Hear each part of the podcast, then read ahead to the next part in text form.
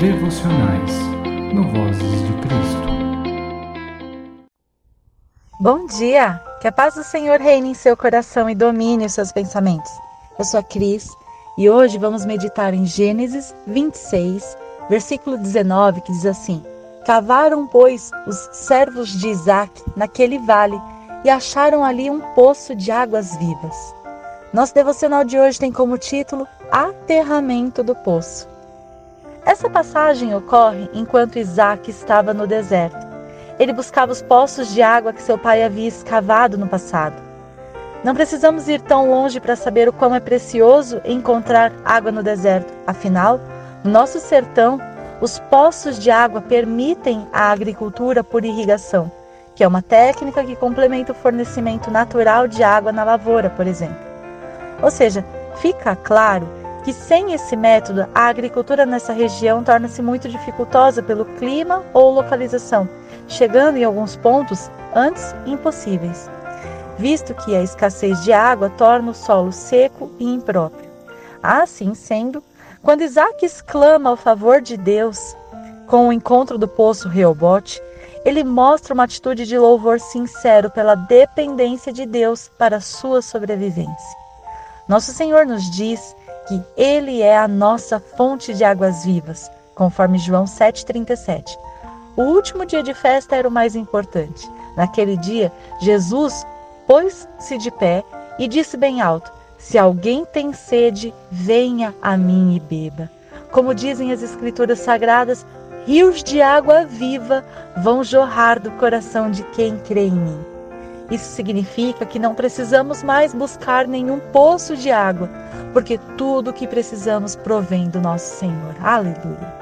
O trabalho do inimigo é frustrar a nossa capacidade de nos apossarmos das promessas do Senhor. Ele tapa os nossos ouvidos e assim o nosso coração sedento fica desesperado, num deserto inteiro com uma pá nas mãos a fazer escavações em busca de fonte de água. Essa sede, quando sanada com qualquer produto diferente das águas fornecidas por Jesus, torna-se insaciável. E por isso começamos a aceitar qualquer coisa que apareça, qualquer coisa que o mundo forneça, sem nos preocupar com a procedência e isso nos leva a poços com águas paradas, impróprias, produtos da falácia do cão. Misericórdia. Tantas são as debilidades que nos acometem, tantas e incontáveis são as pessoas com as suas mentes cativas na depressão, no pânico, na ansiedade, insegurança, estresse, frustrações de uma realidade num mundo governado pelo maligno, que nos encaminha para cada vez mais longe das promessas do Senhor em nossas vidas. Quem nunca ouviu alguém dizer: Puxa, eu sou um poço de insegurança? Eu mesma luto contra este sentimento, que produz um engano tão potente. Luto o tempo todo contra as vozes do inimigo que tentam abafar a voz do nosso Senhor e Salvador Jesus Cristo, que diz que Ele nos escolheu e que Ele busca a nossa disposição e entrega e não um parâmetro de perfeição que se espelha em homens, mas que preciso olhar para Ele e segui-lo. E diante das minhas afirmações confessionais, como as minhas e de tantas outras pessoas, o Senhor nos diz: Filha, se o poço que há em você não é da fonte das minhas águas vivas, ordeno que aterre. Eu sou, eu mesmo quem forneço a terra para que esse poço seja desabilitado, cancelado e anulado. É de mim que provém a terra que te faz forte, que te serve de instrumento, que te dá argumentos, que te faz segura para vencer toda a luta, porque não há espaço para poços impróprios no terreno do seu coração. Aleluia! Aleluia! Nosso Senhor maravilhoso, amado Jesus Cristo Salvador, ele vem nesse momento dizer a nós que nele nós encontramos a fonte de água viva para que não tenhamos mais sede, para que não tenhamos mais que abrir poços com os instrumentos do sujo e dispor então de poços impróprios para consumo, águas que jamais saciarão a nossa sede.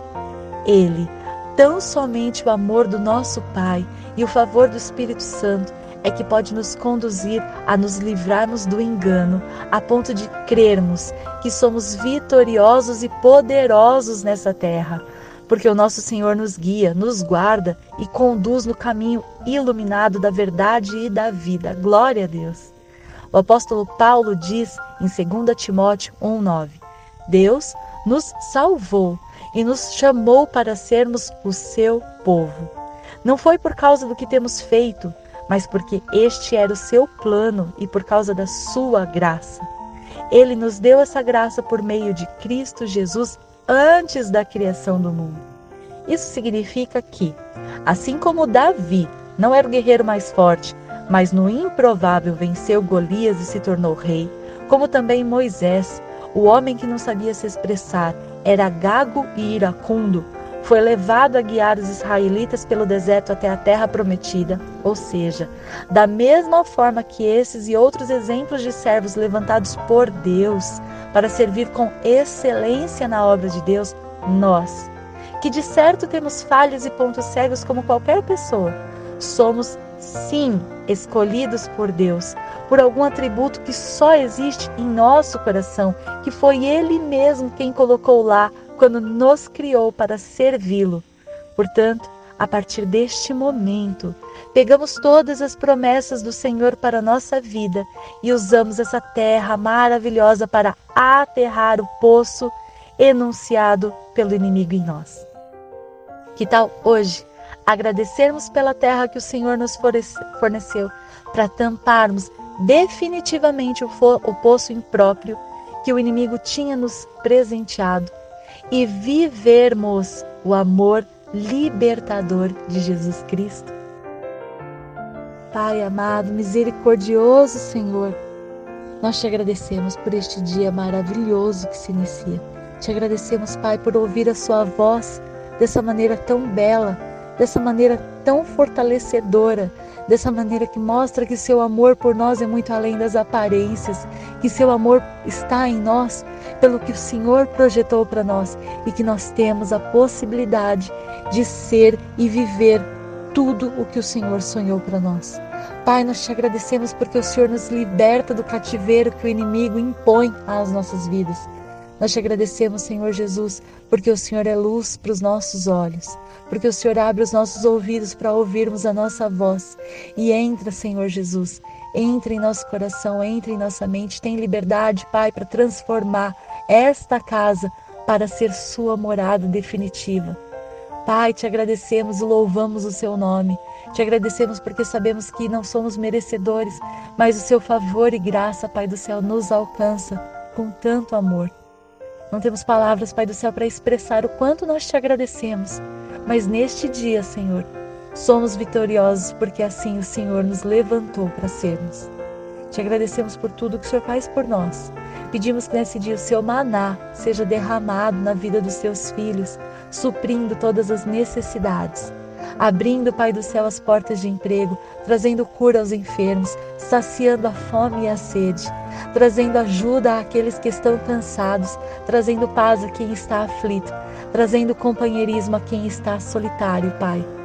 Reunindo, Senhor Jesus, restaurando relacionamentos familiares, restaurando relacionamentos entre pais e filhos, entre irmãos, entre familiares, entre amigos, restituindo, Senhor Jesus, o seu plano em nossas vidas. Te agradecemos, Pai, por tudo que o Senhor tem feito por nós. Pedimos que neste dia o Senhor nos proteja, livre e guarde de todo mal. Esteja conosco por onde estivermos. Guarde nossos pensamentos do engano dos nossos sentimentos. Guarde os nossos lares. Guarde, Pai do céu, os ambientes de escola dos nossos filhos. Guarde, Senhor Jesus, os nossos ambientes de trabalho. Nos proteja e guarde, Pai, enquanto estivermos nas ruas, nos mantenha debaixo das suas asas. Nos leve e nos traga de volta para casa, em segurança e paz. Em nome de Jesus. Amém.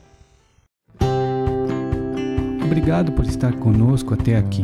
Se você gostou da nossa devocional, deixe o seu like e se inscreva no nosso canal. Que Deus abençoe a sua semana e até a próxima.